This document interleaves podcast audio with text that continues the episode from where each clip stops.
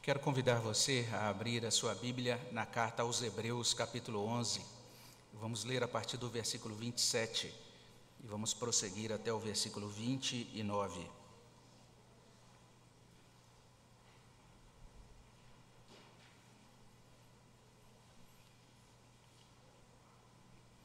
Hebreus 11, versículos 27 até 29.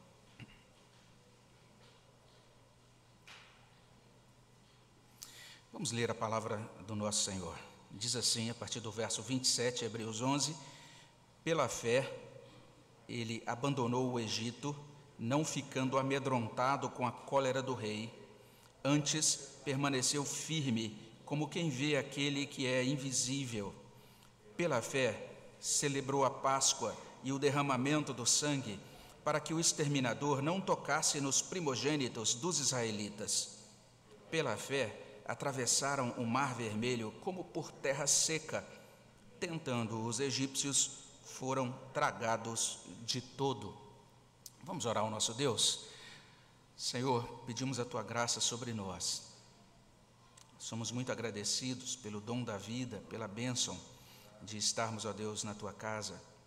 Estamos, somos gratos, ó Deus, pela tua palavra que chegou até nós, pela tua providência e pedimos que Teu Espírito Santo, ó Deus, que inspirou essa palavra, aplique, traga essa palavra para dentro de nós com poder, de forma eficiente, eficaz para a nossa salvação, para a nossa consolação e santificação. É o que pedimos no nome de Jesus. Amém, Senhor Deus.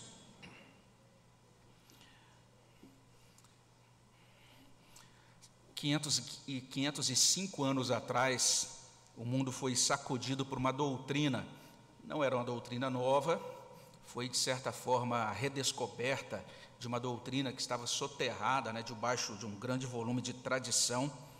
E essa doutrina ficou conhecida como justificação pela graça mediante a fé somente. Essa foi a maneira como ela foi oficialmente é, intitulada ou conhecida a partir daquele ponto. Mas é, ela já tinha sido apresentada muitos séculos antes na, no Novo Testamento, especialmente pelo apóstolo Paulo, e de certa forma essa doutrina é apontada em Hebreus capítulo 10, versículo 38. Quando olhamos para aquele texto, Hebreus 10, 38, nós lemos assim: Todavia o meu justo viverá pela fé. Essas palavras são usadas por Paulo, são usadas agora, agora novamente pelo autor de Hebreus, destacando essa doutrina da justificação pela graça mediante a fé somente. As ideias básicas dessa doutrina são cinco. A primeira, Deus tem os justos dele, o meu justo viverá pela fé. A ideia de que esses que são justos são, Deus, são de Deus, pertencem a Deus. Além disso, ser justo corresponde a ser absolvido de toda acusação diante do tribunal de Deus. E se você quiser conferir o modo como Hebreus explica isso, vale a pena depois você retornar para Hebreus 9 e ler a partir do verso 13, 13 e 14, também Hebreus 10 e ler a partir do verso 19, de 19 até 23 o autor da carta aos Hebreus nos informa que, por meio do sacrifício de Cristo, todo o problema do pecado é resolvido. Agora nós podemos nos aproximar de Deus, tendo a nossa consciência limpa, com a nossa vida, o nosso corpo aspergido com água pura, em plena confiança de fé. Ou seja, por meio da confiança de fé, por meio dessa fé, nós temos acesso a Cristo, acesso à presença de Deus, tendo sido absolutamente, completamente purificados. Deus olha para nós agora e nos considera purificados, aperfeiçoados não por nossa própria conta, mas aperfeiçoados em Cristo, pelo sangue de Cristo, pela justiça de Cristo que é aplicada no nosso coração. Isso certamente não vem de nós, não depende das nossas obras. A grande insistência do autor de Hebreus é que todo o sistema sacrificial judaico, com toda a sua implementação de justiça pelas obras, todos os seus cerimoniais que eram implementados dia após dia por aqueles sacerdotes judaicos, toda a religiosidade humana, tudo aquilo que o homem pode produzir de esforço religioso, nada disso é suficiente para salvá-lo. Isso chega até nós por meio da graça, mediante a fé, é dom de Deus. Sendo assim, nós recebemos vida espiritual. O justo viverá. ele recebe vida, agora ele pode viver. É muito interessante isso. Sem essa justiça pela fé, nós estamos mortos nos nossos delitos e pecados. Nós recebemos vida espiritual, recebemos vida que nos conecta com o Pai, que assegura a nossa salvação. Mas não apenas isso, em quinto lugar, essa fé em Jesus molda, encaminha o modo como nós procedemos nesse mundo, o modo como nós existimos nesse mundo viverá pela fé também quer dizer que nós passamos a existir, nós passamos a viver nessa terra orientados, motivados, reconfigurados pela fé. É sobre isso que Hebreus está falando nesse capítulo 11. E quando olhamos para esse capítulo, a gente vai percebendo essa fé em Jesus e vai notando o quanto essa fé opera grandes coisas. Por exemplo, pela fé, Abel transcendeu a morte, é o que mostra o início do capítulo 11. Pela fé, Enoque foi levado aos céus sem passar pela morte, é o é que também consta nesse capítulo 11 de Hebreus. Pela fé, Noé aparelhou uma arca numa época em que todo mundo achava absurdo isso. Ele acreditou que Deus viria julgar o mundo, ele pregou a palavra de Deus naquela sua, na, na sua geração, e por isso ele foi considerado um homem que andou com Deus.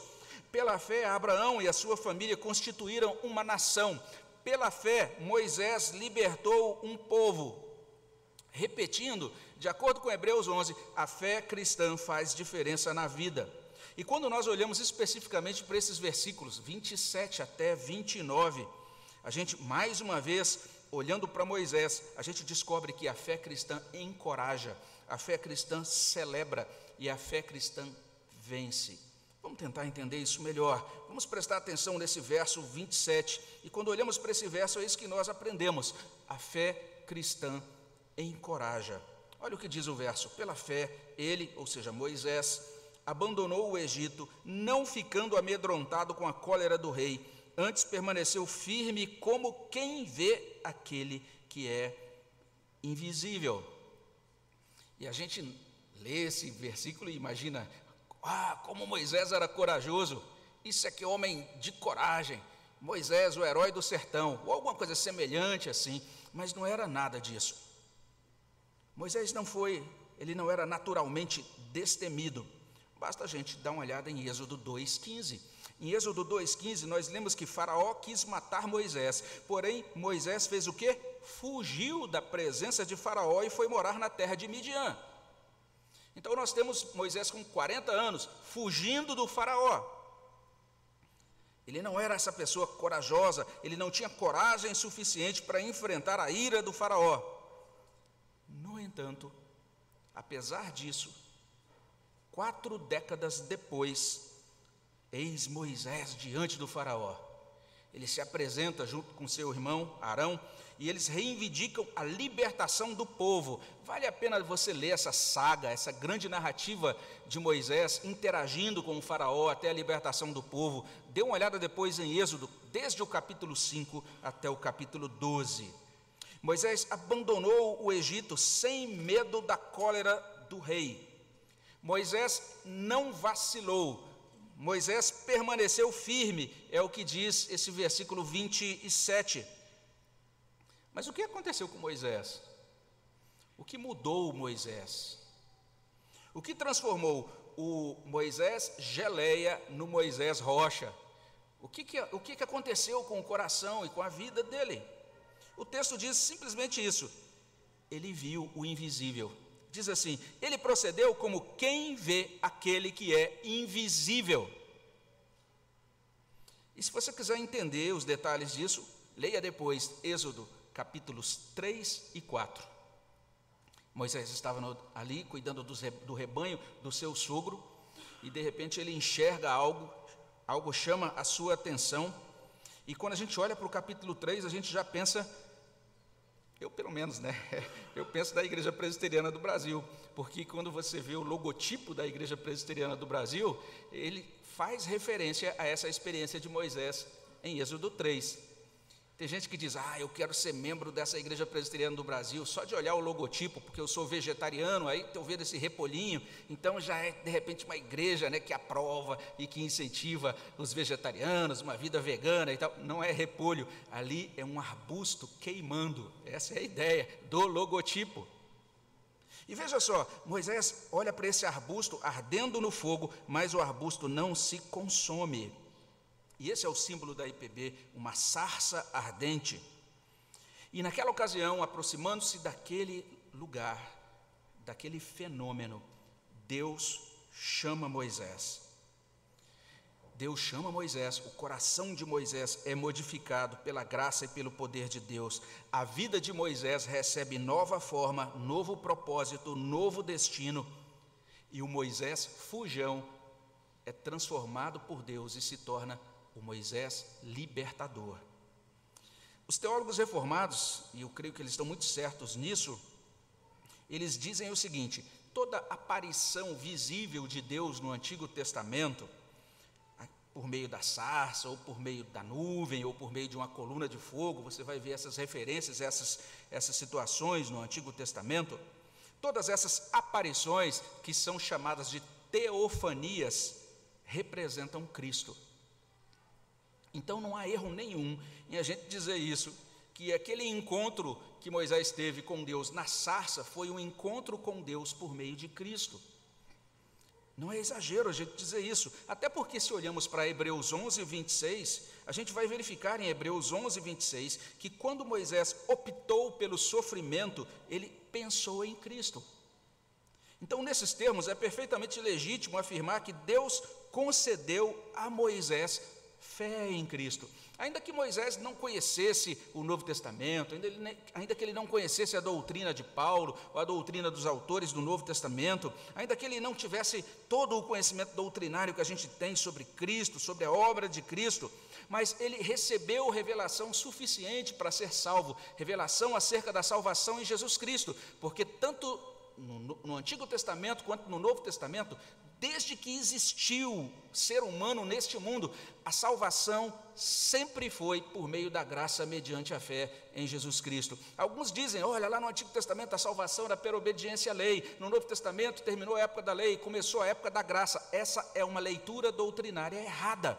Desde o Antigo Testamento, que nós estamos vendo aqui em Hebreus 11, nessa galeria da fé, é que essas pessoas todas, desde Abel, foram justificadas, foram acolhidas por Deus, foram abençoadas por Deus por meio de Cristo. Então, Hebreus está revelando que Moisés foi revestido de coragem como fruto da graça mediante a fé cristã. Trocando em miúdos, a fé cristã encoraja. É o que encontramos no verso 27. Mas vejamos que o verso 28 revela ainda que a fé cristã celebra. Olha o verso 28 diz assim: pela fé celebrou a Páscoa e o derramamento do sangue, para que o exterminador não tocasse nos primogênitos dos israelitas.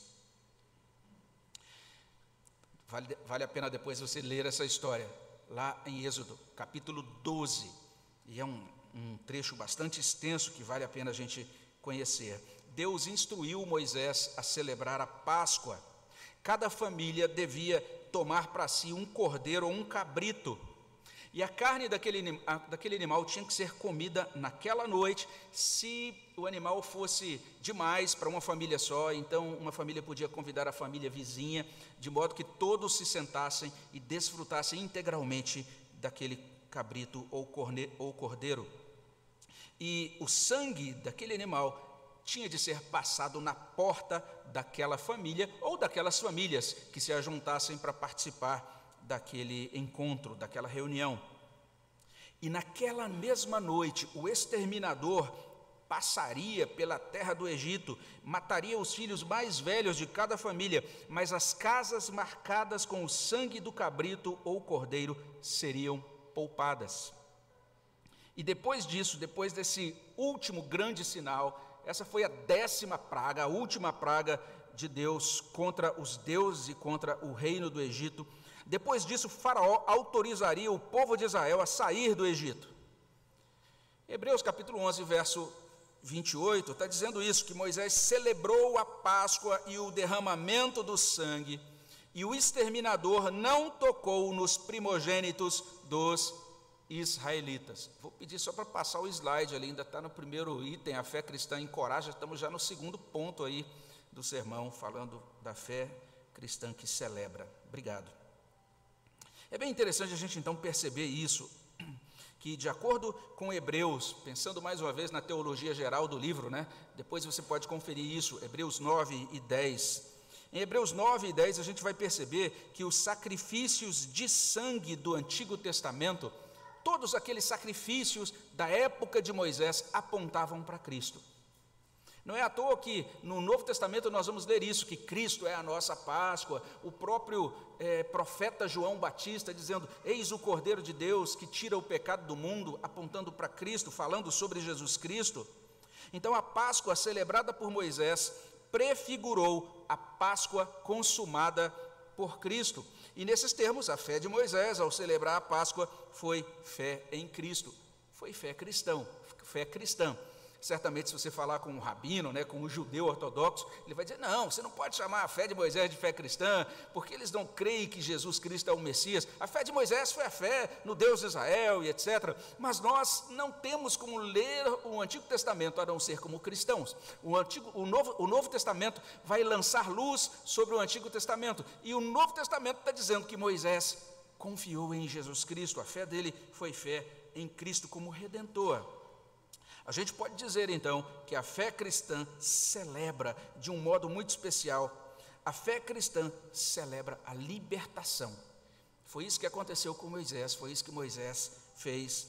E adiante no verso 29, a gente descobre ainda, em terceiro e último lugar, que a fé cristã vence. É isso que consta no verso 29. Olha o que diz lá: pela fé atravessaram o mar vermelho como por terra seca Tentando os egípcios, foram tragados de todo. O que aconteceu? Deus operou a libertação do povo. E vale a pena a gente lembrar de um detalhe histórico, né, naquela ocasião da libertação definitiva do povo do Egito. Se a gente dá uma olhadinha para Êxodo 14, a gente vai encontrar essa história lá. Êxodo 14, de 5 até 14, e você deve e pode conferir essa referência. Mas a gente vai perceber isso, que depois da morte dos primogênitos egípcios, os israelitas saíram às pressas, mas logo depois eles foram perseguidos e foram imprensados pelas tropas do Faraó diante do Mar Vermelho. E naquela ocasião o povo de Deus desesperou. Naquela ocasião, o povo de Deus previu o pior e até disse: será que Deus nos tirou da terra do Egito só para a gente morrer aqui na beira desse mar? Essa foi a situação. Naquela ocasião, o povo reclamou, você pode conferir isso em Êxodo 14, de 10 a 12. E naquele dia, Moisés pronunciou palavras memoráveis. Essas palavras estão ali, Êxodo 14, 13 e 14. Olha o que diz lá: Êxodo 14, 13 e 14 diz assim: Não temais, aquietai-vos e vede o livramento do Senhor que hoje vos fará, porque os egípcios que hoje vedes, nunca mais os tornareis a ver. O Senhor pelejará por vós e vós vos calareis. Vocês vão deixar de reclamar, porque vocês vão perceber a grande obra que o Senhor realizará. Basicamente é essa a fala de Moisés. É o próprio Deus que vai providenciar o livramento, é o próprio Deus que vai vencer os egípcios. Moisés confiou em Deus como Salvador único, Salvador absoluto, Salvador onipotente. Deus abriu o mar vermelho, é muito lindo esse texto, você pode conferir isso em Êxodo 14, 21 a 25. Ele abriu o mar vermelho, o povo atravessou, como diz Hebreus 11:30, o povo atravessou como por terra seca, e quando os egípcios tentaram fazer o mesmo, o texto diz que eles foram tragados de todo, como consta em Hebreus 11:30.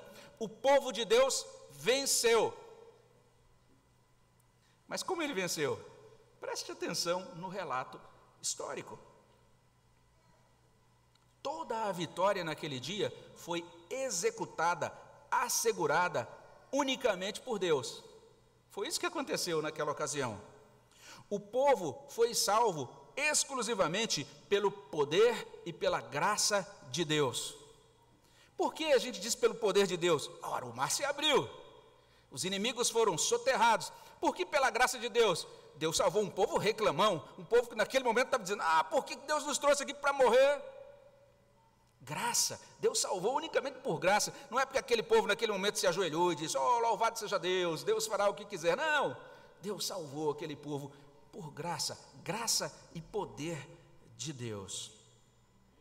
Em 1 Coríntios 10, 1 a 2, o apóstolo Paulo diz algo bem interessante. Ele diz que a passagem pelo mar tem a ver com a fé cristã.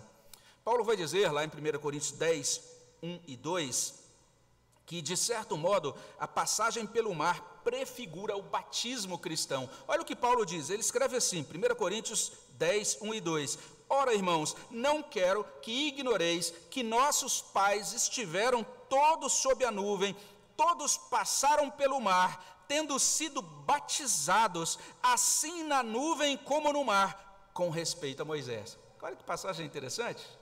Não sei se você já tinha prestado atenção nisso, mas Toda a experiência do Êxodo é reinterpretada pelo Novo Testamento. Assim como o Êxodo representou a libertação do cativeiro egípcio dos israelitas, o Novo Testamento vai dizer que aquilo foi uma grande representação da nossa libertação do cativeiro do pecado. E aquela experiência do povo de Deus passando pelo mar, Paulo diz, aquilo foi um apontamento para o batismo cristão.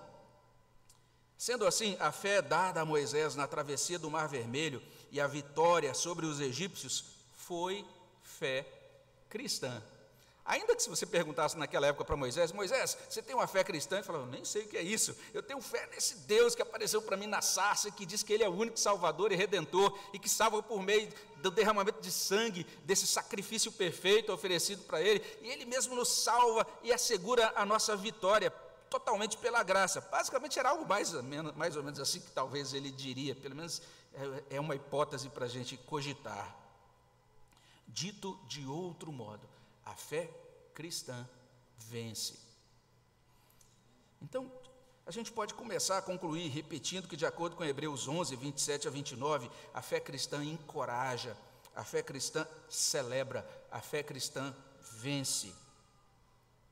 E ao operar essas coisas, a fé cristã nos ajuda a lidar com três problemões primordiais e bem presentes na nossa vida atual. A fé cristã capacita a lidar com a covardia ou timidez que nos leva a temer o homem. Essa é uma grande bênção da fé cristã. Medo do Faraó, medo das pessoas. Veja só, a fé cristã nos liberta desse tipo de medo. E entenda bem o que eu vou falar, né? Quando a gente fala uma coisa, não apenas a gente tem que tentar dizer o que a gente quer dizer, mas deixar claro o que a gente não quer dizer. Quando eu digo que a fé cristã nos liberta do medo, do faraó, eu não estou, isso não tem nada a ver com isso que a gente tem ouvido desde o início da pandemia esse chamado a desobedecer às autoridades constituídas, esse chamado a desconsiderar o distanciamento social, esse chamado dizendo: ah, não precisamos usar máscaras, nem normas sanitárias, nem precisamos nos vacinar. Isso não é coragem cristã. Esse chamado que a gente está ouvindo desde o início da pandemia por certos segmentos, pastores, líderes cristãos, na verdade, não tem nada a ver com coragem cristã, tem muito mais a ver com infantilismo, com teimosia, com insubordinação anticristã, com desobediência ao mandato social, que nos manda abrir mão do nosso direito pessoal para fazer bem ao nosso próximo. Então não é sobre esse tipo de desobediência às autoridades que eu estou falando aqui, como outros têm dito, têm falado. Isso não, não tem nada a ver com, com, com coragem cristã. A coragem cristã tem muito mais a ver em fazer o que Deus deseja que façamos nos termos do Evangelho. Não temer o homem nas situações cotidianas. Sabe o pai que tem medo de confrontar o filho? Sabe aquela situação em que você tem medo de dizer a verdade para outra pessoa, porque você imagina, ah, isso pode gerar um, um problemão para mim, um prejuízo para mim. tem muito mais a ver com essa dificuldade para falar a verdade em amor, como diz Efésios 4,15. Tem muito mais a ver com essa distorção de um negócio que foi muito divulgado a partir da década de 80, ganhou grande força na década de 90 e hoje se tornou quase que a ideologia fundamental, geral, né, que, que nos cerca, chamado pedagogia do afeto, ou seja, o papel do educador não é o papel de ensinar o conteúdo, mas de fazer com que o aluno se sinta amado. Então, isso foi aplicado a todas as áreas hoje da vivência social. A gente entende isso. O papel não é mostrar o que é certo ou errado, mas sim dizer: Ah, eu amo você, está tudo bem. Espero que você se sinta bem, você é lindo e maravilhoso. Essa exacerbação da pedagogia do afeto, esse foco exclusivo na autoestima, esse imperativo da gente caminhar todo dia, 24 horas por dia, sete dias por semana, pisando em ovos para não ferir ao sentimento das outras pessoas, medo dos homens. Jesus foi honesto diante das pessoas.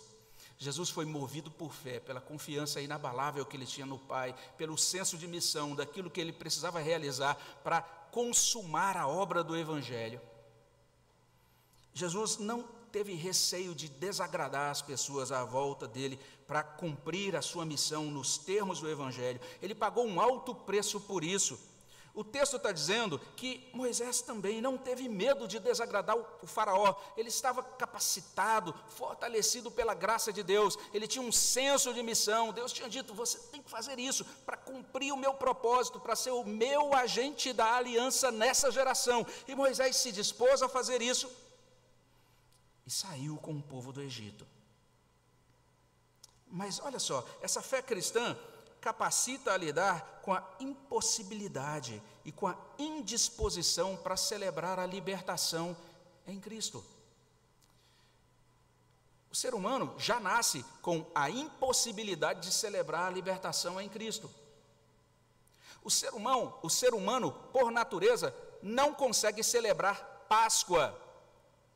Por quê? Só pode celebrar a libertação o povo que passou pelo mar.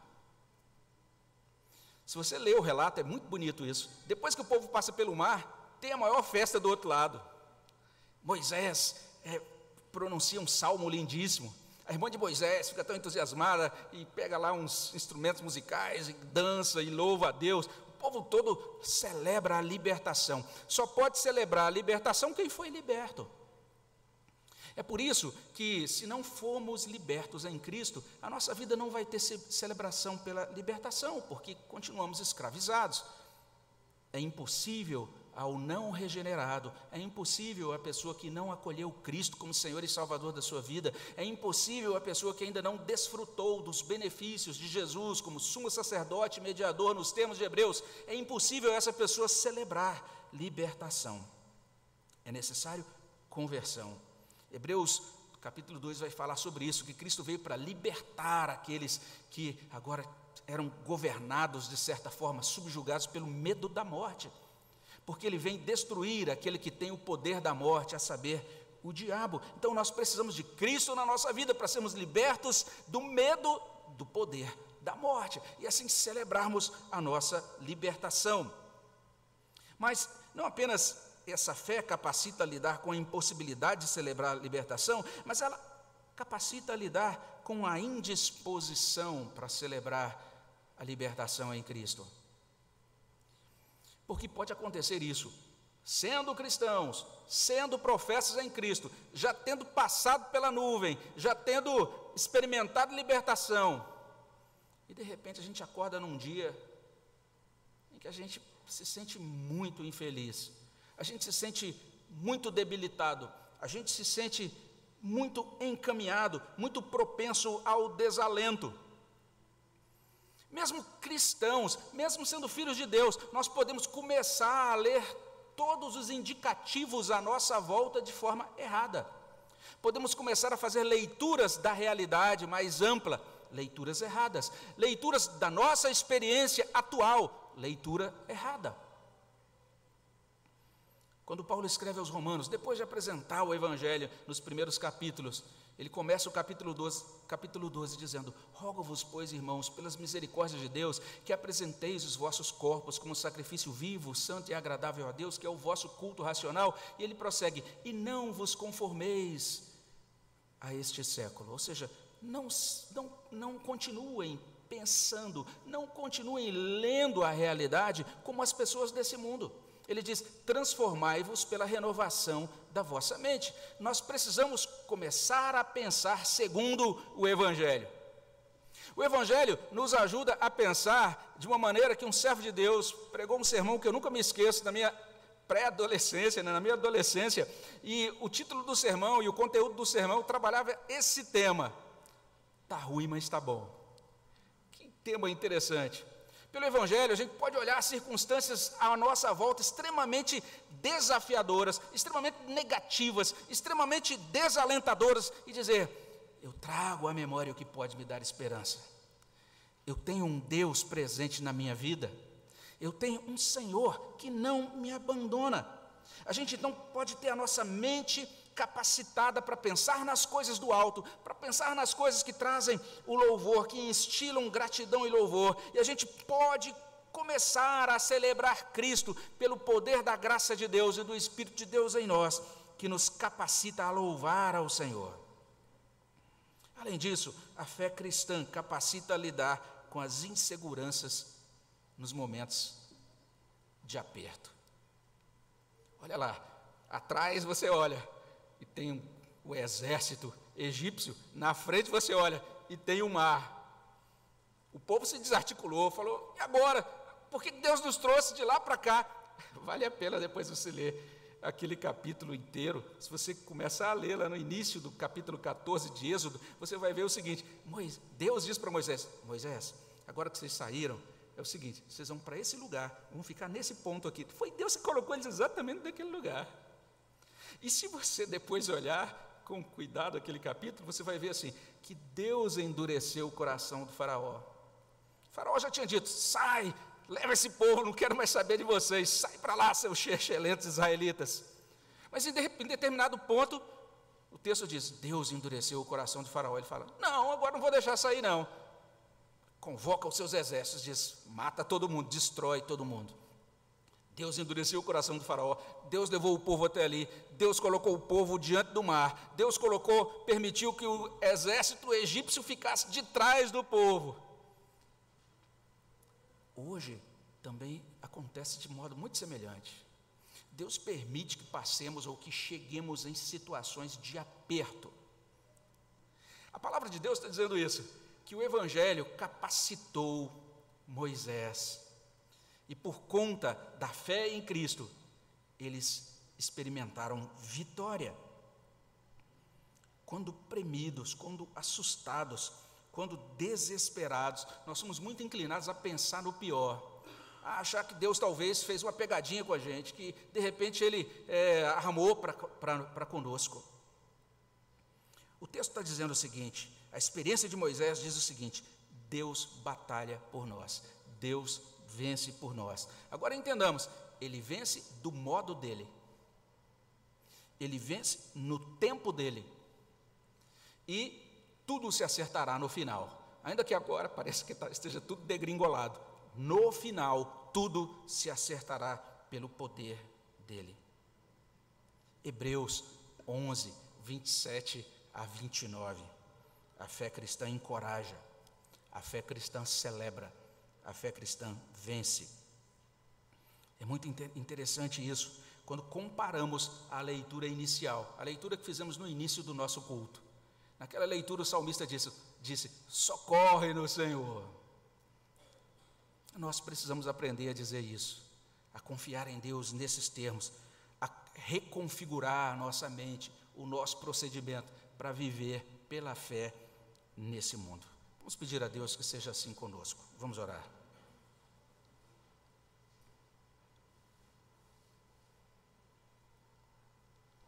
Senhor, no nome de Jesus, colocamos nossas vidas nas tuas mãos.